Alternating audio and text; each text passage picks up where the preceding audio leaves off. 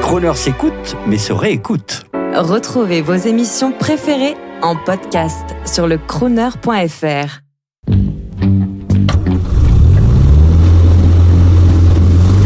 Prestige, automobile et collection.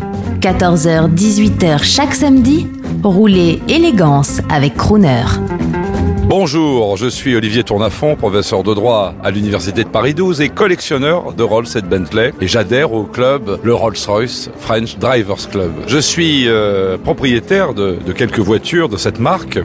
Euh, J'ai une Rolls Silver Shadow euh, de 1967 dont je, me, dont je me sers régulièrement et qui est une voiture absolument merveilleuse, extrêmement fiable, extrêmement puissante. J'ai une Bentley S1, donc c'est l'équivalent de la Rolls-Royce Silver Cloud 1 de 56. J'ai également une Bentley Mark 6 en boîte mécanique carrossée par Hooper. Et j'ai une, euh, en copropriété, j'ai une Silver Race, qui est une magnifique euh, berline euh, Sport Saloon de 1947. Alors, euh, Jean-Baptiste Tuzet, que je connais depuis très longtemps, puisque j'étais son premier auditeur en 1987 dans l'émission Crooner Crooner, me disait euh, la Rolls s'est démocratisée. Effectivement, c'est assez étonnant, cette voiture éminemment aristocratique est devenue démocratique par la force des choses, parce que une Rolls ne meurt jamais. On ne jette jamais une Rolls. Et il y en a maintenant beaucoup dans le monde. 75% de la production est toujours en circulation.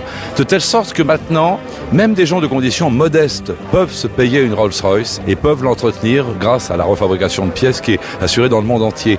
Donc c'est une voiture qui est devenue populaire à son corps défendant, alors qu'elle était réservée à l'élite initialement.